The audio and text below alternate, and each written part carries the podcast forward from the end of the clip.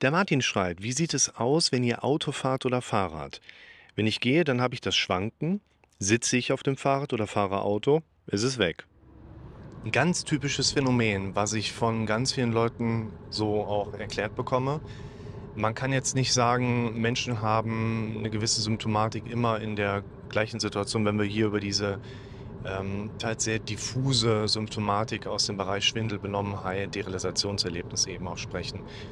Und erleben dabei aber gewisse Gemeinsamkeiten, was Muster angeht. Ne? Also einerseits kann man zum Beispiel nicht sagen, naja, wenn du immer das befürchtest oder den falschen Job hast, dann bekommst du vielleicht äh, einen Drehschwindel und wenn du äh, die ganze Zeit anderen Leuten zu dicht auffährst äh, als äh, VW-Fahrer, äh, ja, dann kriegst du Benommenheit. Was man aber sehen kann, ist erstens, dass die Symptomentwicklung, da würde ich in diesem Video nicht drauf eingehen, sondern da habe ich ja genug Videos auf dem Kanal zu stehen, wo du dich mal durchklicken kannst.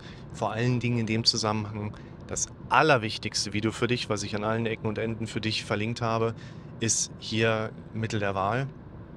Dass du da eben auch dich mit der Erklärung, warum hast du die Symptome überhaupt einfach so ein bisschen näher auseinandersetzen kannst, würde ich hier einmal sagen, es gibt dann doch so gewisse Charakteristiken, welche Symptome unser Körper entwickeln kann denn wir Menschen haben einen Körper, der gar nicht so viele Symptome kennt, der gar nicht so viele Symptome letztlich auch auslösen kann.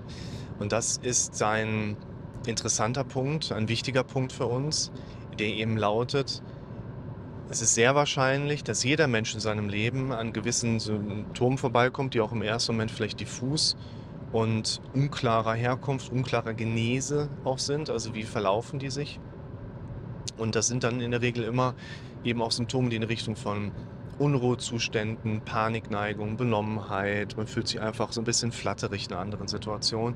Also da wird jeder in seinem Leben irgendwo dran vorbeikommen und es gibt tatsächlich viele Menschen, die ich dann eben so mitbekomme, die auch mal vielleicht etwas längere Zeit auf solchen Symptomen dann eben hängen bleiben. Wichtig ist hierbei, dass die Kombination, also in welchem Moment ist es denn eigentlich wie in deinem persönlichen Leben, das lässt sich jetzt gar nicht so konkret ableiten im Sinne von, ah, wenn du beim Fahrradfahren das nicht hast, aber wenn du irgendwo sitzt und stehst, dann bedeutet das. Ist auch umgekehrt so, ja. Also die Leute haben das teilweise, wenn sie irgendwo sitzen oder liegen oder stehen, dann haben sie es nicht, aber sobald sie sich bewegen müssen, kommt es mit rein. Ich kenne ja diese diffuse Schwindelsymptomatik, die auch ein sehr starkes Beklemmungsgefühl mit verursachen kann. Die kenne ich ja auch äh, von meinem Körper und aus meinem eigenen Leben heraus. Bei mir zum Beispiel, auch schon viele, viele Jahre her, hatte ich aber genau diese, ich nenne ihn mal Unsicherheitsschwankschwindel in den Situationen, wo ich quasi ja in Bewegung gekommen bin. Also quasi, wenn ich mal am Gehen war, war okay. Wenn ich mit Fahrrad gefahren bin, war sowieso okay. Wenn ich irgendwo gesessen habe und bin dann aufgestanden und los, war okay. Aber quasi so diese ne, Übergangsphase, das war immer doch auch eine kurze Zeit lang, eine kurze Episode lang ein äh, kritischer Moment für mich. Und so dass ich auch sagen kann, ich bin ja dann auch weiterhin dienstfähig gewesen. Ich bin ja RTW gefahren, KTW gefahren, war also gar kein Problem. Ist ja alles ärztlich auch abgeklärt gewesen. Und sobald ich im RTW saß und irgendwo hingefahren bin, nix, überhaupt nichts, keine Symptomatik. Sobald aber quasi kein Einsatz vorlag und man hatte so ein bisschen Zeit, ne, an seinen Symptomen zu denken, reicht es quasi auszusteigen und dann direkt wieder diese Art von Unsicherheit entsprechend auch mitzubekommen. Und deshalb kann ich aus eigener Erfahrung heraus auch sagen. Ich habe es so erlebt, ich habe viele andere Menschen kennengelernt, die es ähnlich erlebt haben. Ich habe andere Menschen auch schon kennengelernt, wo man dann doch wieder so ein, eine spezifische Andersartigkeit mit da drin hat. Und da würde ich deshalb auch dem Kommentator und dem Fragesteller hier gar nicht weiter empfehlen. Er versucht das trotzdem unbedingt weiter abzuklären, warum das bei dir beim Gehen und beim Stehen kommt und beim Fahrradfahren und Autofahren nicht da ist. Das ist eine Erscheinung, die wir einfach als Phänomen so wahrnehmen können. Wenn wir herausfinden, warum es im Gehen kommt und im Sitzen nicht, so nach dem Motto, dann, also erstens werden wir das wahrscheinlich nur empirisch herausarbeiten können. Also wir machen eine zahlenbezogene Fallstatistik, von der wir sagen können, in den Situationen hast du jeweils das gemacht und so war es dann. Die wird aber trotzdem keiner mit Sicherheit sagen können, warum das so ist. Und deshalb sollten wir sowieso einen anderen Weg wählen. Und da würde ich dir nochmal empfehlen, dahin zurückzugehen, was ich eingangs des Videos gesagt habe, dass du also viele, viele Möglichkeiten hast, dir über meine Videos Hilfestellung mit heranzuholen. Du kannst auch deine Fragen hier unter dem Kommentar posten oder in einem Video kommentieren, passt gerade besser. Oder eben auch mal unter die zahlreichen anderen Videos drunter schauen, wo auch viel hin und her geschrieben wird an gegenseitiger Unterstützung, was dir entsprechend gute Möglichkeiten gibt, gute Perspektiven aufzeigen kann, wie kannst du das Ganze verändern. Also, liebe Leute, ein guter Kommentar und nehmt für euch darauf aufbauend jetzt auch nochmal mit.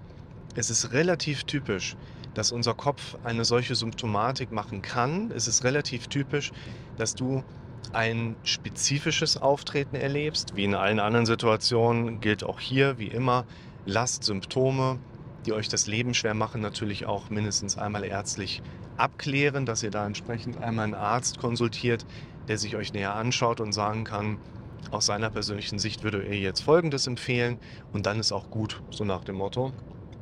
Und dieses Ärztemarathon, Ärztehopping, das hat bisher kaum einem wirklich nachher auch weitergeholfen, da davon so ein bisschen Abstand zu nehmen. Wenn ihr dann aber wisst, es gibt keine medizinisch abzuklärende Thematik, um die man sich jetzt hier noch weiter kümmern sollte, dann steht euch ja eben auch der Weg frei, über die mentale Ebene zu gehen.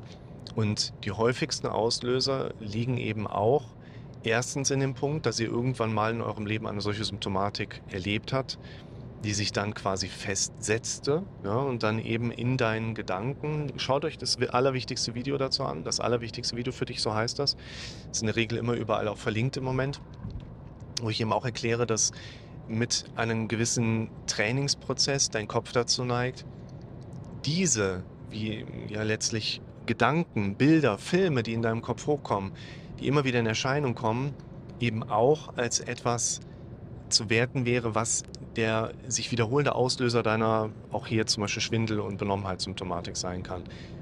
Ist aber auch sehr oft nach sagen wir, Psychologie nennt man das ganze Kognitiv-Dissonanz-Prinzip. Hier würde ich sagen, wir machen Dinge, die wir tun wollen, noch nicht. Also wir lassen Dinge, die wir tun wollen und machen dafür aber andere Dinge, die uns das Leben schwer machen, dass wir da auf einer größeren Basis in unserem Leben einfach schauen dürfen, wie harmonisch empfinde ich mich in meinen jeweiligen Verhaltensmustern in meinem Leben eigentlich, mir selber gegenüber, anderen gegenüber, meinen Handlungsmustern gegenüber.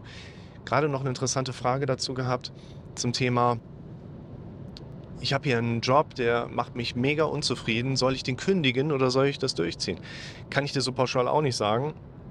Denn letztlich ist das ja gerade eine Entscheidung, die eben sehr stark davon abhängt, wo willst du da eigentlich als nächstes hin?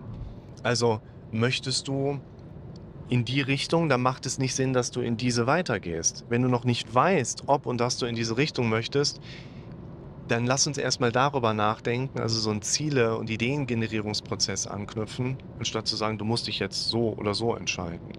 Und insofern, Grüße gehen raus an den Kommentator. Wir wünschen natürlich alles Gute, hoffen, dass vielleicht dieses Video ein Stück weit auch Erkenntnis und Sicherheit in die Situation bringt und freue mich auf deine Kommentare.